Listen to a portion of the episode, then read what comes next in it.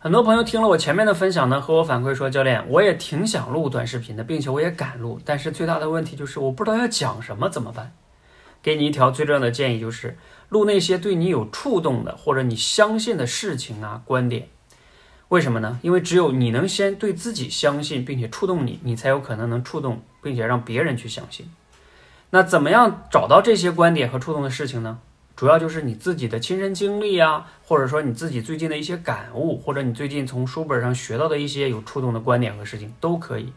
总之，必须要是是自己有触动的，并且相信的事情。那有的人说啊，哎，我我好像一想这样的事儿也蛮多的，但是又不知道从哪儿开始着手了。